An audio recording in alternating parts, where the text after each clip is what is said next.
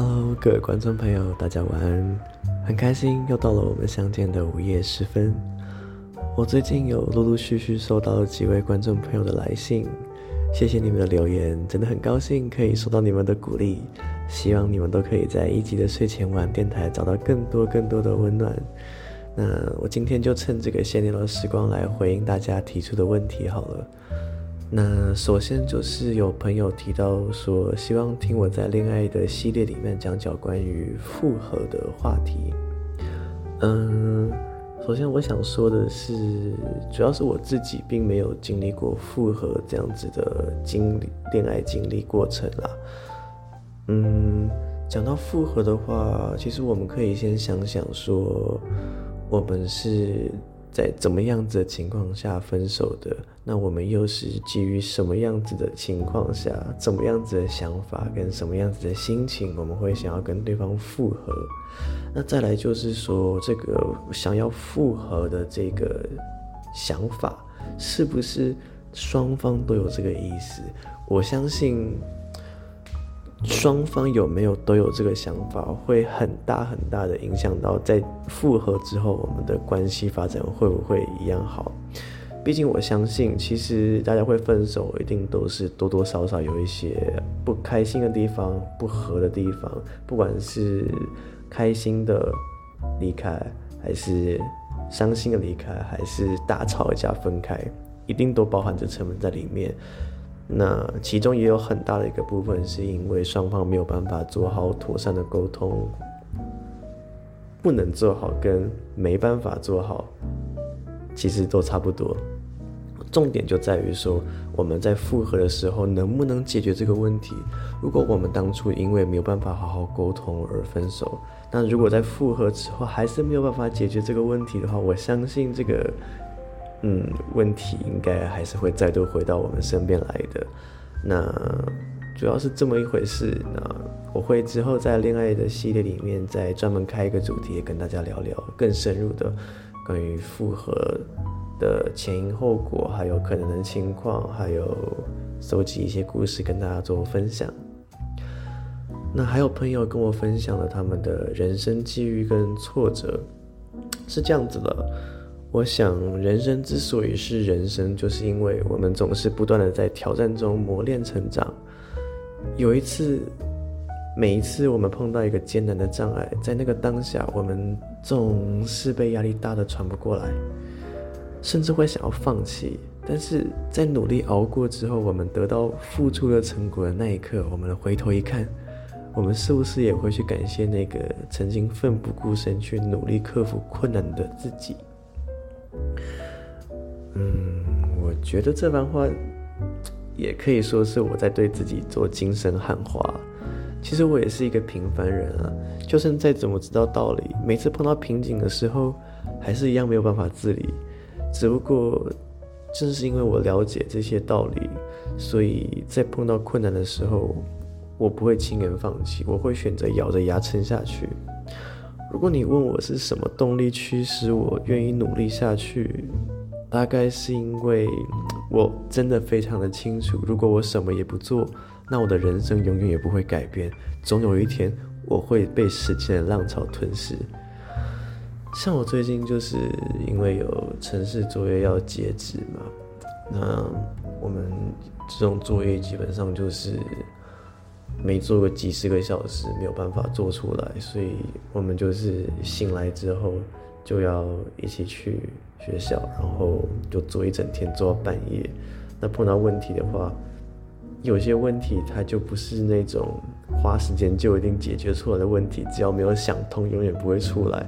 所以时间拖越久，其实就会越焦虑。那在这个过程中，一直不断去轮回，所以。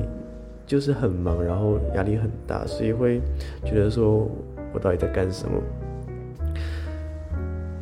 放弃倒是不至于，因为如果我放弃的话，那我这些时间花下去的努力，那它到底算什么？就我会自己会这样想。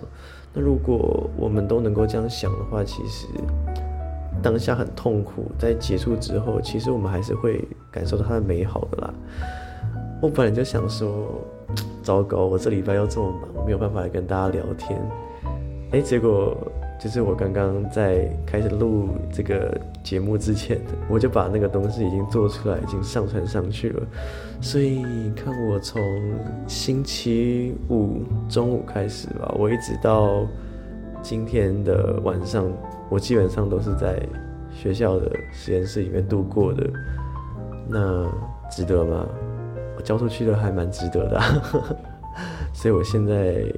嗯，可以在这边跟你们聊天这样子，所以我也想要鼓励高三要考学测同学们，因为也有考学测同学来跟我联络，就是之前的我的学生的弟弟妹妹，今现在刚好还是高三的，虽然我没有教他们啊，但是会跟他们聊聊。希望你们都能够拿出你们的勇气来，为了自己战斗到底。这段过程一定会非常非常艰辛，但是现在的你们是没有松懈的余地，因为只有用心付出的人才有资格拿到胜利的门票。在你们因为压力、因为模拟考分数碰到瓶颈的时候，请你们拿出当初给自己设定的目标，看一看，告诉自己当初为什么要这么努力。流几滴眼泪没有关系，但是千万不能放弃。如果你已经觉得崩溃，想要放弃了，不知道自己的方向在哪里，又找不到人聊，请不要犹豫，赶快联络我。我也是家教老师，每年都带很多学弟学妹考学测、考指考，会感到迷茫，绝对不是你们的错。我一直是这样想的，怀抱梦想是你们的权利。而守护你们怀抱梦想的权利，那就是我们做学长学姐的义务。可以在这边帮你们加油，你们才剩下两个多月吧，大家一定要撑下去，加油。那接下来我想回应的问题是，呃，有人问我说，他常常觉得心情低落，不知道自己是不是有忧郁症的情况。关于这个问题，我之后会在心灵鸡汤系列开一个主题来专门跟大家聊聊关于忧郁跟忧郁症的这些事情。那在这边我也先简单跟大家谈谈哦。其实忧郁跟忧郁症它是两件不同的事情。忧郁呢是一种情绪，是每个人都会有的，就像是快乐跟生气这样子。你会感到快乐，很开心；你会感到生气，然后愤怒。那你也会因为一些压力啦，或者是不开心的事情，会感到有点忧郁。但是这是一种情绪。简单来说，忧郁会因为你碰到开心的事情，或者是你压力的解除而烟消云散。可是忧郁症的人常常是感受不到快乐这个情绪的。但是心里面的负面想法跟悲观没有办法因为快乐的事情而抵消，甚至是会因为这些心理上面的状况会影响到生理机能，比如说内分泌失调、常态性失眠等等，这些都是需要跟专业的医疗团队跟心理咨商团队合作才能去解决的。就在那期的节目里面，我会再跟大家更深入的去探索这个话题啊，希望大家能够对自己的情况能具有更全面的认识。那到底要怎么样子了解自己是属于情绪上面的问题，还是有一些症状上面的问题？我们会在节目里面再带大家去仔细的聊聊哈。那在这边，我想先传达一个想法给大家。忍耐跟压抑自己，从来就不是一个健康的人际交往心态。怎么说呢？靠着隐忍，比如说压抑自己的想法，或是忍受一些别人对你不好的待遇啦，等等的，利用这样子的隐忍去维持的人际关系，它不管是爱情还是友情，那都是虚伪的。没有人会因此感到快乐，尤其是你自己。问问自己吧，你为了要维持。一段其实不是那么快乐的友情，你为了要照顾你朋友，不知道为什么对你感到，不知道为什么不跟你讲话，你的同学们突然不理你了，那你为了要迎合他们，去刻意的去跟他们讲一样的话题，或者是刻意的去，嗯，甚至有的时候是同流合污，那我问问你们，这样子你们真的快乐吗？那这部分可能是女生的问题可能比较重，因为我知道女生之间的话，这种团体的友情上面的一些交往状况会比较复杂一点，因为男生通常是比较直线型的，可是呢，在另外一方面来说，其实男生在这个问题方面反而是更大的哦。男生对于情绪这方面天生就是比较迟钝的，那绝对不是因为说男生没有负面的情绪，而是因为男生不知道如何去表达，不知道如何去宣泄这些负面的压力呀、紧张的情绪啊、低落的心情等等。小时候我们就是被教导说，一个成熟的男人是不会表现出情绪的。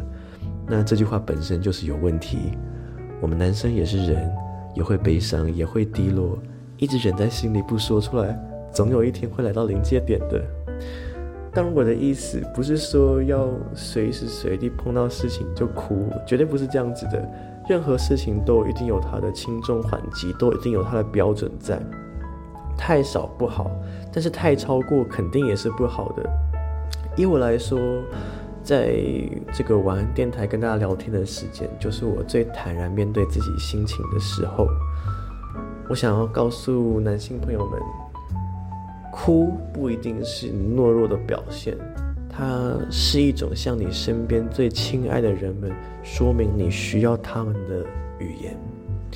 适当的表达自己的情绪，适当的表达自己的想法，对于任何的人际关系来说，其实都是很重要的。当我们人跟人之间能够更坦然的面对自己，面对对方。那互相交流的话，那我们才能够拥有一个更好、更快乐的人际交往关系啊，对吧？好，那今天的这期节目就差不多到这边要告一个段落喽。今天主要就是跟大家回应一下收到的一些问题集这样子，因为。平常的话就是都有一个主题，所以不会花太多的时间再跟大家回应问题，都会想要赶快进入主题这个样子，所以就是趁今天这个闲聊时候来把大家提出的问题一起统一做个回复。那我选择回复的问题就是只有呃。观众朋友提问的时候，有特别说可以在节目上跟大家做公开分享的，我才会在这边回应。那你们是私人的问题的话，我是不会在这边讲出来的，所以大家可以放心。如果你们真的需要找人聊聊的话，可以来跟我谈谈。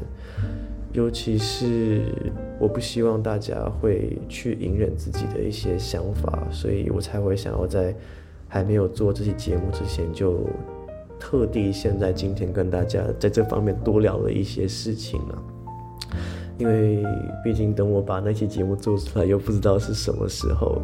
但是我想这个部分对于任何人来说，我们的生活当中学业、工作、感情都是很重要的，所以特别跟大家先聊一聊这个样子。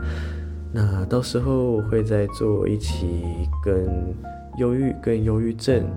情绪问题，还有人生感情转折的这个话题，做一个专门的节目，会做成一个心理鸡汤系列这样子。